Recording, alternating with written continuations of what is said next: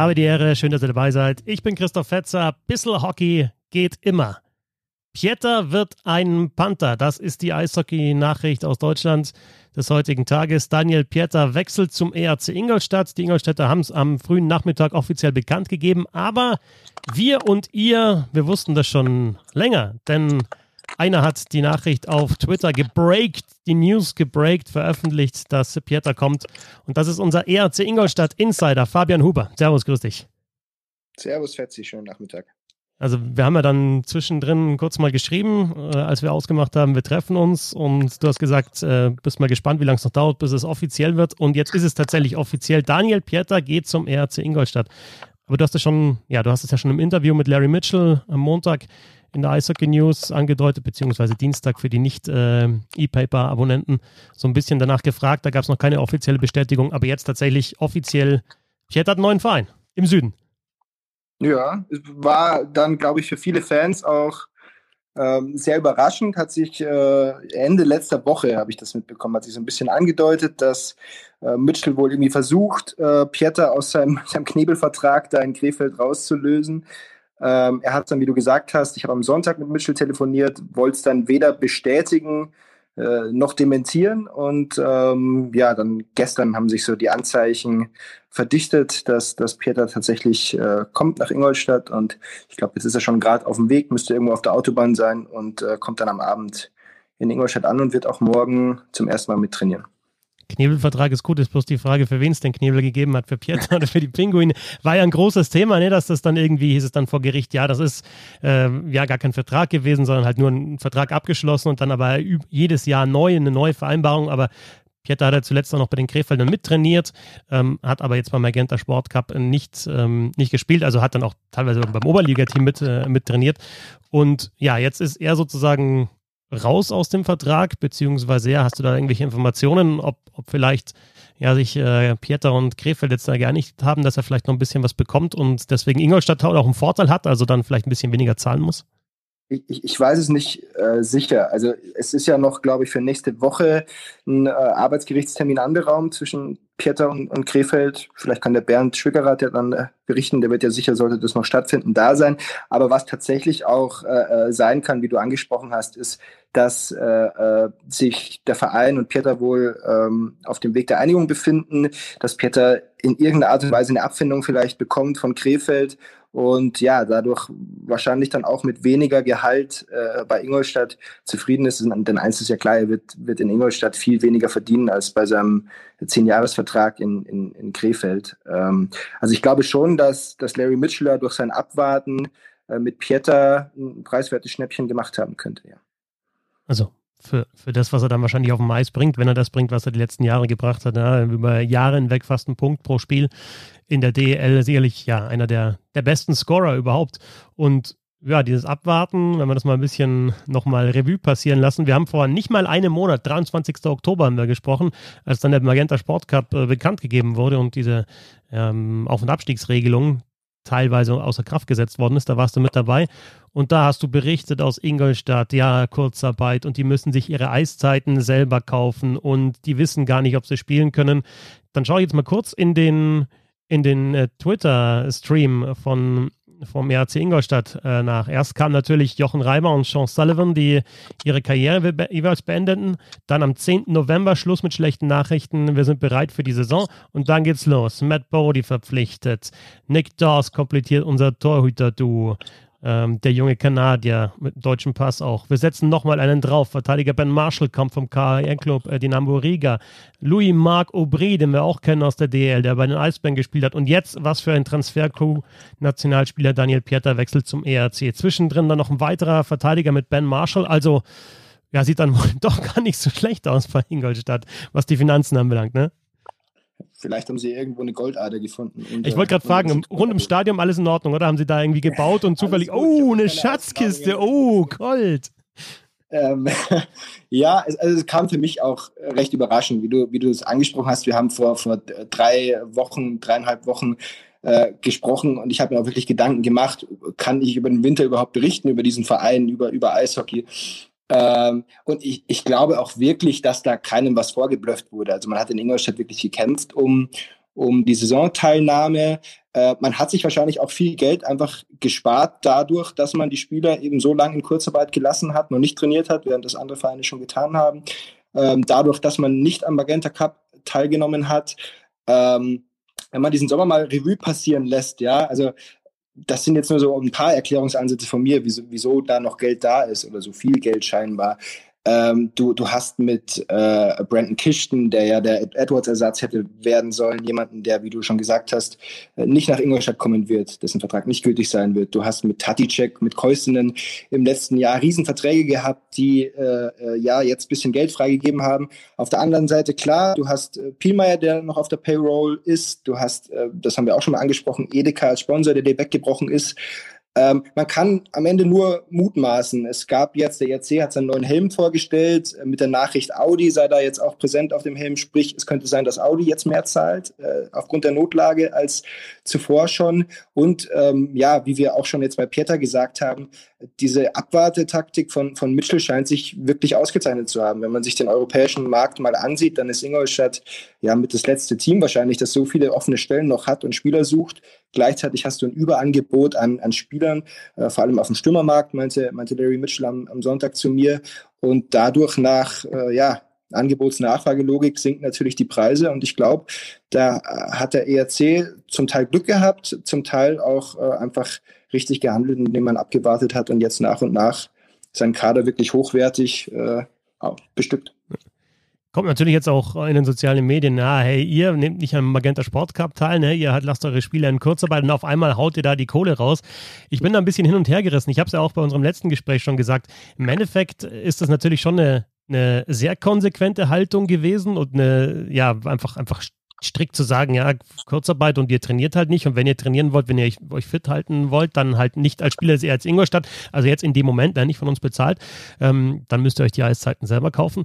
Und ähm, ja, im Endeffekt war halt die Situation so. Andererseits kannst du natürlich sagen, ne, jetzt einfach da so diese Taktik zu fahren und auf einmal halt so einen Kader zusammenzustellen, der, können wir gleich noch drüber sprechen, ja, jetzt schon eher so Richtung Top 5, Top 6 irgendwie geht, denke ich mal, vom Personal. Ähm, auch verständlich, dass der Kritik von, von anderen Stellen kommt. Ist, ist Larry Mitchell da einfach so ein, so ein Fuchs oder sagst du einfach, der hat knallhart einfach kalkuliert und gesagt, Geld, das ich nicht habe, gebe ich nicht aus und jetzt ist wieder Geld da, also gebe ich es aus? Ich glaube, Larry hätte schon gern verpflichtet. Ja, ich habe ihn am Sonntag gefragt, wie sich denn ein Sportdirektor fühlt, dem man Handschellen anlegt. Und er meinte, ja, schön ist es nicht. Ähm, also ich glaube, da kam viel auch von der Geschäftsführung, vom, äh, vom Beirat.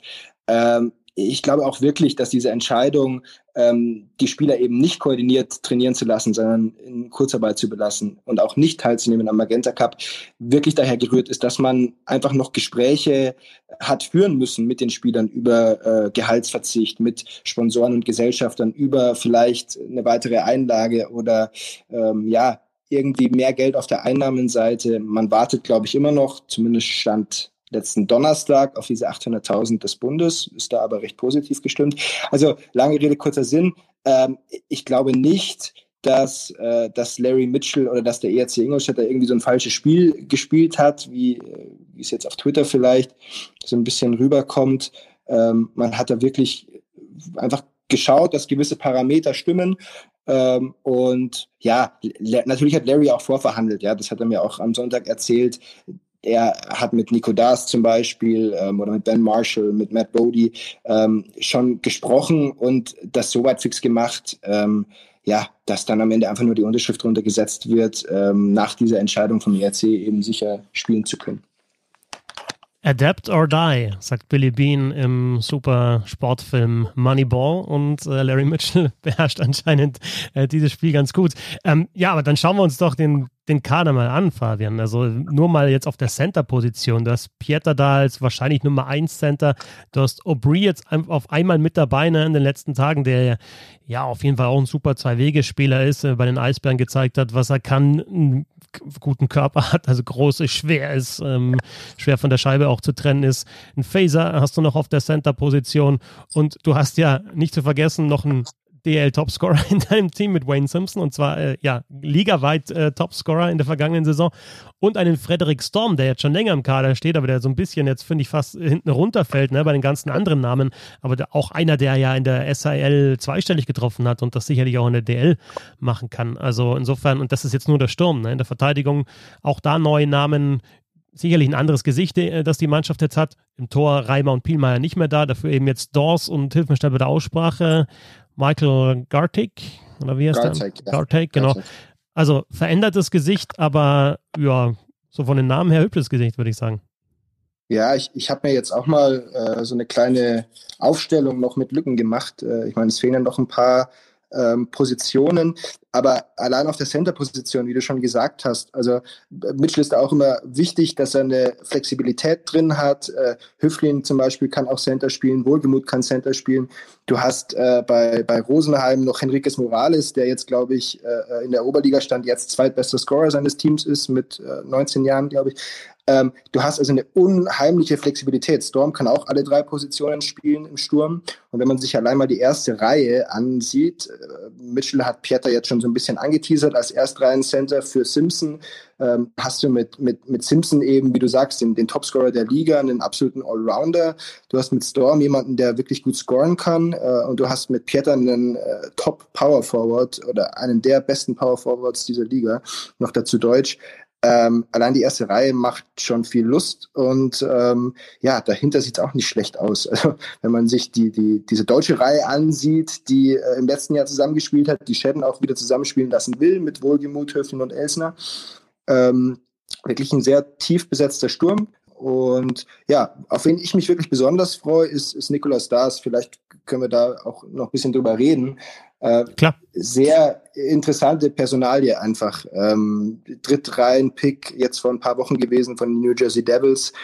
Ähm, und ja, ich weiß nicht, was ist deine Meinung zu ihm? Hast du dich ein bisschen schlau gemacht? Ja, ich habe den tatsächlich jetzt in den letzten Monaten gar nicht so verfolgt. Also natürlich äh, Draft, das wusste man, dass er gedraftet, da wusste ich, dass er gedraftet worden ist, aber klar um die U20-Weltmeisterschaft drum, ne? Weil das war ja dann ein großes Thema. Ja, der spielt jetzt äh, gegen Deutschland und auf einmal, oh, der ist ja in München geboren, ne? Und dann waren ja da so die Fragen, was hat er denn überhaupt eine Bezie für eine Beziehung zu Deutschland? Und es ist ja tatsächlich so, also ich glaube nicht, dass er Deutsch spricht, ne? Und er hat halt auch in, in Kanada jetzt gespielt, auch zuletzt in der, in der OHL bei Gulf Storm äh, gespielt. Aber das ist, finde ich, auch ein interessanter Transfer, weil das kriegst du auch nicht so oft, dass du eben eben Spieler aus kanadischen Juniorenligen holst, die ja vielleicht sogar jetzt auch in, dann mal in der NHL spielen werden oder in der NHL-Organisation sind. Ne? Also das ist für den Transfer, den man so jetzt auch, also ich wüsste jetzt aus dem aus der Hüfte heraus keinen anderen, der eben irgendwie mit, mit 20 in die DEL gekommen ist und möglicherweise aber dann in zwei, drei Jahren NHL spielt. Ne? Also normalerweise ist dann der, der logische Schritt halt dann vielleicht in der Organisation, in der AHL dann die Einsätze zu bekommen.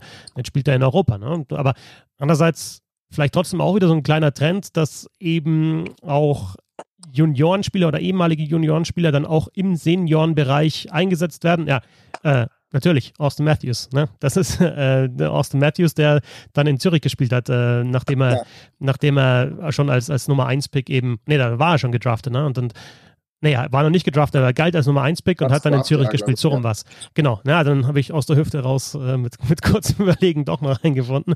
Aber ja, jetzt auch nicht die Regel, ne, dass einer aus, aus, aus Nordamerika kommt und dann in Europa spielt äh, mit, mit Anfang 20 was bei ihm vor allem interessant ist, ich meine, seine Geschichte, wie du sagst, er spricht kein, kein Deutsch, ist in München geboren, hat eine deutsche Mutter und äh, wurde dann im letzten Jahr tatsächlich wohl von seinem Berater angeboten, der, der U20-Nationalmannschaft der Deutschen. Und da kam keine Rückmeldung oder man hat es ignoriert oder äh, irgendwie ist das nie zustande gekommen. Und dann landet er auf einmal im Kader der kanadischen U20 als, als Backup-Torwart, macht auch zwei Spiele äh, und, und gewinnt dann die Goldmedaille in, in, in Tschechien bei der U20-WM. Also sehr interessanter Hintergrund. Und äh, wie du auch mit, mit Matthews gesagt hast, also ich finde es einen sehr interessanten Weg einfach, weil die AHL, nach allem, was wir wissen, wird in diesem Jahr auf keinen Fall mehr spielen, sondern wahrscheinlich eher erst ab Februar.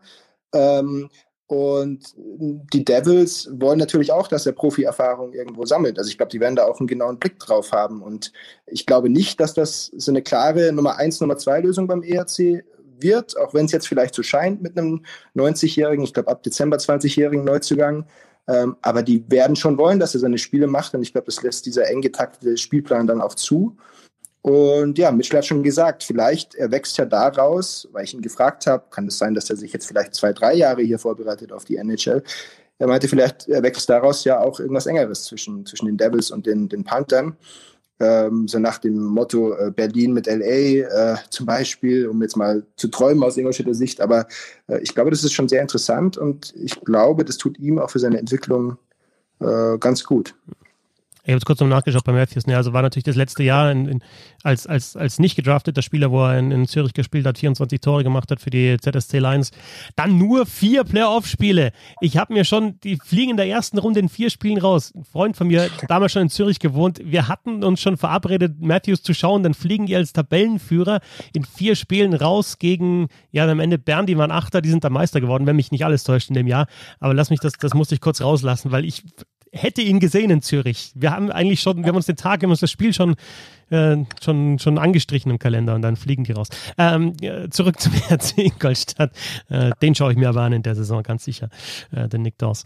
Ähm, ja, vielleicht zur Verteidigung noch. Ähm, äh, Bodie und Marshall, äh, auch das sind jetzt nicht irgendwelche AHLer, Ex-AHLer. Also ein Matt Bodie, der war beim, beim Hartford Wolfpack Kapitän, ähm, hat dann in der KL und in der SHL gespielt. Und ja, Ben Marshall auch äh, AHL-Erfahrung und dann zuletzt äh, Banska Bistrica und eben Dynamo Riga KHL. Also jetzt auch nicht äh, mittleres Regal, sondern eher Richtung oben. Nicht irgendwer, nee. Und äh, es sind zwei Offensivverteidiger von denen es heißt, dass sie doch recht unterschiedlich sind. Äh, ich fange mit, mit Bodie an, äh, letztes Jahr in Schweden gespielt, in Vecchio und in Hilf mir, äh, Oxarsham, glaube ich, spricht man die aus. Ähm, ja. Da, wo jetzt Tyler Kelleher auch äh, übrigens äh, spielt, ähm, der letztes Jahr beim ERC war, vor zwei Jahren beim ERC war. Also, ähm, ja, Bodie eher so ein Kopfspieler, sagt, sagt Mitchell. Ähm, wie du sagst, immer Führungsspieler gewesen in der AHL.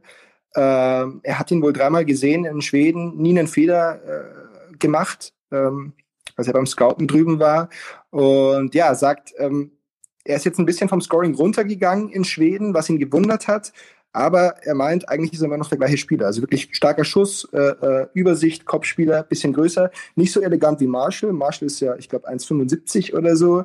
Ähm, finde ich sehr interessant, wenn man sich mal YouTube-Videos oder Highlights anschaut, auch aus seiner College-Zeit. Wirklich ein kleiner, wendiger Verteidiger, schnell, technisch stark, wie der teilweise antritt und dann äh, noch einen Gegner ausspielt an der, an der gegnerischen blauen Linie.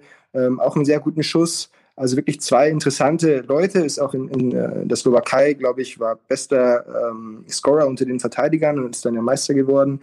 Ähm, jetzt in der KHL natürlich auch ein bisschen Sag weniger. Sag nicht immer, du glaubst es. Du weißt es ganz genau, dass er 1,75 groß ist und äh, slowakischer Meister und Topscorer war und dann im Verteidigung. Dann war es so. Na, ich habe es mir tatsächlich nicht auf meinem Zettel aufgeschrieben. Ja, okay. Ich war mir nicht mehr zu 100% sicher. ähm, aber ja, also wirklich zwei, zwei interessante Leute und glaube ich auch äh, ein guter oder ein verkraftbarer Ersatz dann im Doppelpack für, für Brandon Kishton, der ja für Edwards gekommen wäre und ähm, die sich jetzt wohl so ein bisschen diesen offensiven Part ähm, aufteilen. Ja. Es fehlen ja noch zwei, zwei Stellen in der Verteidigung. Ich weiß nicht, ob wir da noch kurz drüber sprechen wollen. Machen wir gleich, ja. Also es ist, also der Kader ist noch nicht voll und äh, es sind da ja immer auch Kontingentstellen auch noch offen. Ich würde nur sagen, zu Bodie, ich glaube, es gibt kein besseres Zeichen für einen Verteidiger, wenn die Anlagen immer noch da sind, aber die Statistiken ein bisschen runtergehen, weil das zeigt dann für mich eher, dass er sich noch mehr zu einem kompletten Verteidiger entwickelt hat. Und klar war Austin, er war, war Maury Edwards in der vergangenen Saison bester Scorer unter den Verteidigern. Und jetzt muss ich sagen, ich glaube Verteidiger des Jahres, weil die Saison ja. schon so lang wieder her ist. Ähm, aber es ist halt ein Offensivverteidiger gewesen. Ne? Und, und, wenn man sich da die Statistiken anschaut, so was äh, Schussverhältnis anschaut und so weiter, wenn man so ein bisschen forscht, dann hat man das halt auch gemerkt, äh, dass, dass Maury Edwards sich viel im gegnerischen Drittel rumgetrieben hat und dann teilweise vielleicht nicht im eigenen Drittel war, wenn der Gegner Tore geschossen hat. Ähm, und wenn du einen kompletteren Verteidiger jetzt dafür kriegst, auch nicht so schlecht oder zwei komplettere Verteidiger. Ja, aber ähm, Wer, wer kommt denn jetzt noch so? Welcher, welcher deutsche Topspieler und äh, vielleicht für die Verteidigung noch oder so? Haben die da irgendwie, äh, wer ist denn noch auf dem Markt? Irgendwie so einen, der, was ich, 50 Länderspiele gemacht hat oder keine Ahnung. Wenn ich das wüsste. Also äh, ähm, in der Verteidigung hast du noch zwei Stellen auf. Darunter soll ein Deutscher äh, sein, ein deutscher Verteidiger, ein ausländischer Verteidiger. Am besten sagt Larry Mitchell, äh, einer, der rechts schießt. Da hat man bisher nur Garrett Pruden, von ja. dem weiß man noch nicht so wirklich. Und ja. Corbin Holzer ist jetzt weg, ne? Der ist jetzt, spielt jetzt doch in der KL. Wahrscheinlich war der Mitchell da auch dran. Ja, so ein Holzer, mal schnell aus der NHL. Ja, genau, den nehmen wir. Haben wir noch ein bisschen Geld. Ja, dann wäre Twitter komplett ausgeflippt wahrscheinlich. ähm, nee, also an, an Deutschen fällt, fällt, mir jetzt nur äh, Kettemer ein und, und äh, Brad Festerling. Äh, Kettemer ist wohl noch nicht sicher. Also Michel bestätigt, dass da Kontakt äh, bestand oder besteht zum Berater. Äh, da stehen die Zeichen aber wohl eher auf Karriereende. Bei Brad Festerling weiß ich nichts Genaues. Äh, ja, er meint allgemein, der, der Verteidigermarkt ist jetzt nicht so äh, äh, voll und bei den deutschen Verteidigern wäre es wohl fast unmöglich, da was äh, Adäquates zu holen. Also das werden sicherlich noch die interessantesten Stellen, die zu besetzen sind. Ähm, bei den Stürmern vermutlich einen Center noch, ähm, anscheinend ist Olsen noch in der Verlosung, ähm, der, so wurde mir berichtet, unbedingt eigentlich wieder zurück nach Ingolstadt will. Ähm, aber da sagt Mitchell zum Beispiel, das sieht man jetzt auch an der Verpflichtung von Aubrey, der, der den Sommer ja in Berlin verbracht hat, dass er sein Augenmerk gerade klar auf Stürmer oder auf Importspieler legt, die schon in Europa sind, die dann nicht in Quarantäne müssen, nochmal fünf Tage, also wie das jetzt bei Marshall, Bodie und, und äh, auch Trainer Doug Shedden der Fall ist, sondern die sofort trainieren können, weil er eben sagt, dadurch, dass wir jetzt so spät anfangen und auch nicht den Magenta Cup spielen, haben wir eben so einen Nachteil in der Vorbereitung und, und wollen jetzt so schnell wie möglich ähm, ja, irgendwie auf Zack kommen. Ja. Das ist natürlich der eine Vorteil, ne, dass du nicht in Quarantäne musst und das andere immer, ja, wobei Bodie und, und Marshall ja jetzt schon auch in Europa gespielt haben, aber ja, immer, ne, wie funktioniert dann einer, der eben aus Nordamerika kommt, äh, wie findet er sich zurecht, persönlich, vielleicht auch mit der Eisfläche, mit der Spielweise hier, ne? das sind immer so ein paar Fragezeichen. Insofern Leute zu holen, die schon in Europa gespielt haben oder in der DL vielleicht so, natürlich äh, finde ich auch eine gute Strategie auf jeden Fall. Und nochmal ganz kurz zur Verteidigung, ähm, mit Schütz und Wagner, du hast Pruden angesprochen, mit Schütz und Wagner gibt es ja noch zwei weitere deutsche Verteidiger im Kader. Äh, für mich äh, Wagner, jetzt schon ein paar Mal gesagt, aber so mit der einer der besten Stay-at-Home-Verteidiger oder Defensivspezialisten in der DL. Ich spreche nicht von deutschen Spielern, sondern komplett in der DL. Wirklich ähm, jetzt keiner, der mit, mit nur mit Physis ähm, die Sachen löst, sondern halt auch einer, der wirklich äh, ja, enger Mann ist und einfach da solide spielt, auch Nationalmannschaft jetzt gespielt. Ja, und Schütz, äh, auch so einer, wo man vielleicht schon erwarten kann, noch, noch mal einen Schritt, ähm, dass er noch mal einen Schritt macht, oder? Ja, also Wagner erstmal sehr, sehr unterschätzter Spieler, finde ich, in, ja. der, in der. Auch, kommt mir oft ein bisschen zu kurz ähm, hat einfach die letzten Jahre äh, äh Riesenschritte gemacht. Ist auch ein Leader in der Kabine mit seinen, ich glaube, 25 Jahren. Ähm, hat jetzt auch Deutschland Cup äh, gespielt wieder. Und wenn ich mal dran denke, vor drei, vier Jahren hat er noch wirklich planlos Leute über den Haufen gefahren teilweise. Also hatte super Anlagen, aber war da wirklich noch sehr unreif und ungestüm und hat sich jetzt auch mit dem Vertrauen von Doug Shedden äh, äh wirklich zu einem Top-Stay-at-Home-Verteidiger äh, entwickelt. Schütz äh, hat man lange gewartet, gehofft auf diesen äh, Push, diesen, diesen Sprung äh, in den Profikader, war auch sehr verletzungsgeplagt, hat jetzt aber im letzten Jahr wirklich auch äh, eine super äh, Saison gespielt und äh, ich kann mir auch vorstellen, dass er zum Beispiel den Schütz äh, nach oben zieht, ins zweite Verteidigerpärchen. Also dass er einfach in diesem Jahr mehr Verantwortung übernehmen muss, weil, weil ich meine, nur so ähm, ja, gibst du solchen Talenten den, den nötigen äh, Push, den, den nötigen äh, Drill auch. Ähm, und ja, Pruden kann ich noch nicht so wirklich einschätzen. Der wurde im letzten Jahr jetzt an, an Freiburg auch verliehen, soll dann nicht immer die beste Figur gemacht haben. Für, für den kommt die DEL wahrscheinlich noch so ein bisschen äh, zu früh. Da muss man schauen, wie sich das entwickelt. Also ein paar bekannte Namen drin im Kader schon von der vergangenen Saison. Ordentliche Neuzugänge, sehr, sehr gute Neuzugänge und eben noch ja, ein paar Spieler, die kommen werden für die DL-Saison. Dann ist es jetzt zwar weißt, immer noch nicht. Du, weißt du, was ich noch ganz interessant ja, finde? Das, ja. das habe ich mir noch kurz überlegt, weil du vorhin gesagt hast, so äh, äh, Neuzugänge, ähm, die schon europäisches Eishockey gewöhnt sind, etc. Ich frage mich allgemein, wie das jetzt für Spieler wirklich ist, äh, äh, ob die jetzt zum ersten Mal in Europa spielen oder nicht, aber die in, in einen neuen Verein kommen und mit dieser Corona-Situation irgendwie umgehen müssen. Ne? Du kannst dich nicht äh, sorgenfrei, sage ich mal, äh, nachmittags nach dem Training mit deinen Teamkollegen ins Café hocken und dich irgendwie kennenlernen. Du lernst die Stadt, die Leute, die die Kultur nicht wirklich kennen. Das ist, glaube ich, wirklich auch äh, eine, eine ganz schwierige Situation äh, für, für Importspieler, die jetzt neu, nicht nur nach Ingolstadt, sondern allgemein neu ähm, nach Deutschland oder nach Europa kommen.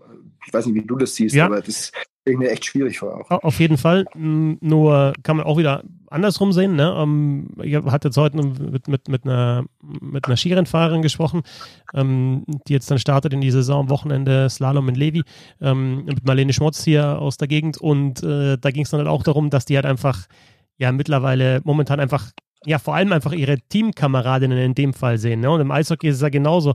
Du bist halt dann, du hast halt auf jeden Fall diese, diese Bubble hast du, ne? weil da darfst du ja, ja die Leute treffen. Und das heißt, du ähm, kannst auch umgekehrt sehen und sagen, okay, vielleicht wird dann ein Spieler in der Mannschaft zumindest noch schneller integriert, weil du halt einfach außerhalb von deiner Familie halt gar keine Leute treffen darfst, sondern einfach weißt, okay, wenn ich da bin, dann kann ich mich mit Leuten unterhalten, dann bin ich da in der Kabine, dann ja, habe ich soziale Kontakte. Und wenn die Situation wieder vorbei ist, Training oder Spiel, dann halt nicht mehr. Insofern kann man da vielleicht auch was Positives rausziehen aus der Situation. Das auf jeden Fall, ja, das stimmt. Also ich wollte gerade sagen, äh, Ingolstadt rüstet sich für die DL-Saison, denn es ist noch nicht offiziell verkündet, dass eine Saison stattfindet. Aber wenn du jetzt sagst, ja, jetzt auf einmal Ingolstadt holt eben die Spieler. Äh, in Düsseldorf hat ja auch Bernd geschrieben, äh, Nicky Mond äh, hat gesagt, er verpflichtet erst, wenn es eine Saison geben wird. Jetzt kommen da Spieler. Also ähm, wir können es jetzt auch noch nicht offiziell sagen, weil es die DL offiziell verkünden wird. Aber ja, es wird eine Saison geben und es wird wahrscheinlich sogar eine Saison mit 14 Mannschaften geben. Ja, aus Straubing hört man jetzt äh, Gutes, aus Augsburg hört man Gutes, aus Ingolstadt hat man schon Gutes gehört, aus Nürnberg hat man vorher Gutes gehört. Also die ganzen bayerischen Mannschaften, die nicht teilgenommen haben am Magenta Sport Cup, alle bis auf München, haben grünes Licht gegeben. Äh, Iserlohn aus meiner Sicht äh, noch der einzige ja, das ist so ist die Mannschaft, wo, oder das Team, wo am wenigsten kommt. Ne? Also für mich so der einzige Wackelkandidat, weil ich kann mir nicht vorstellen, dass wir mit zwölf Mannschaften und nicht mit Köln und Iserlohn spielen. Also so wie es jetzt aussieht, wird Köln da auch mit dabei sein, denke ich. Und dann sind es tatsächlich die Roosters und ich glaube jetzt auch nicht, wenn 13 sagen, wir spielen, dass die Roosters dann sagen, nee, nee, wir lassen es mal. Ich kann es mir auch nicht vorstellen. Auf der anderen Seite könnte der Brück natürlich wieder eines seiner legendären Interviews geben und das ähm, irgendwie verkünden. Aber ne, das, das jetzt nur am, am Rand. Ich, ich äh, kann mir nicht vorstellen, dass, dass irgendein Verein jetzt mittlerweile äh, absagt. Du hast gesagt, heute Straubing und Augsburg fest zugesagt. Äh, Köln wird sicherlich spielen. Äh, Iserlohn, ich glaube, da sah es so die letzten Tage auch schon ein bisschen positiver aus. Äh, und wenn sie dann mit einem Rumpfkader spielen, so wie es jetzt Augsburg plant, äh, ich glaube, Hauptsache, sie sind dabei und können es finanziell irgendwie tragen und dann freuen wir uns alle auf Dezember. Pieter wird ein Panther, hieß es eigentlich zu dieser Quick Reaction. Aber wenn du schon mal da bist, dann muss man natürlich auch über den kompletten ERC Ingolstadt sprechen. Was da passiert ist über den kompletten Kader. Und macht's, äh, es macht sehr viel Spaß mit dir über Eishockey zu quatschen. Danke dir. Danke, mir auch. Fabian Huber, unser ERC Ingolstadt Insider auf Twitter auch unterwegs unter @hurbabur und äh, wenn jetzt die Sendung beendet ist, dann erklärt er mir auch, warum man in Ingolstadt Hur Hurbabur hinten mit R noch schreibt. Huber, Hurbabur. Denn, also, weiß ich nicht, was das, für, was das schon wieder für kom komplett komische Anwandlungen sind hier. Also, danke dir, Fabian. Ähm, wir lesen natürlich weiterhin äh, gerne mit auf Twitter oder auch in der Eishockey News, äh, wenn du schreibst, oder auch für die Augsburger Allgemeine. Und ja, dann schauen wir, wann es dann tatsächlich offiziell wird, dass die DL startet, auch mit dem ERC Ingolstadt. Danke euch fürs Zuhören und ihr wisst, äh, könnt die ganze Geschichte crowdfunden. www.steady.de slash bisselhockey, www.paypal.me slash support bisselhockey und neuerdings auch mit ja, Direktüberweisung oder Dauerauftrag. Alle Infos dazu in den Show Notes. Danke an Fabian Huber. Danke euch. Servus. Ciao, Servus.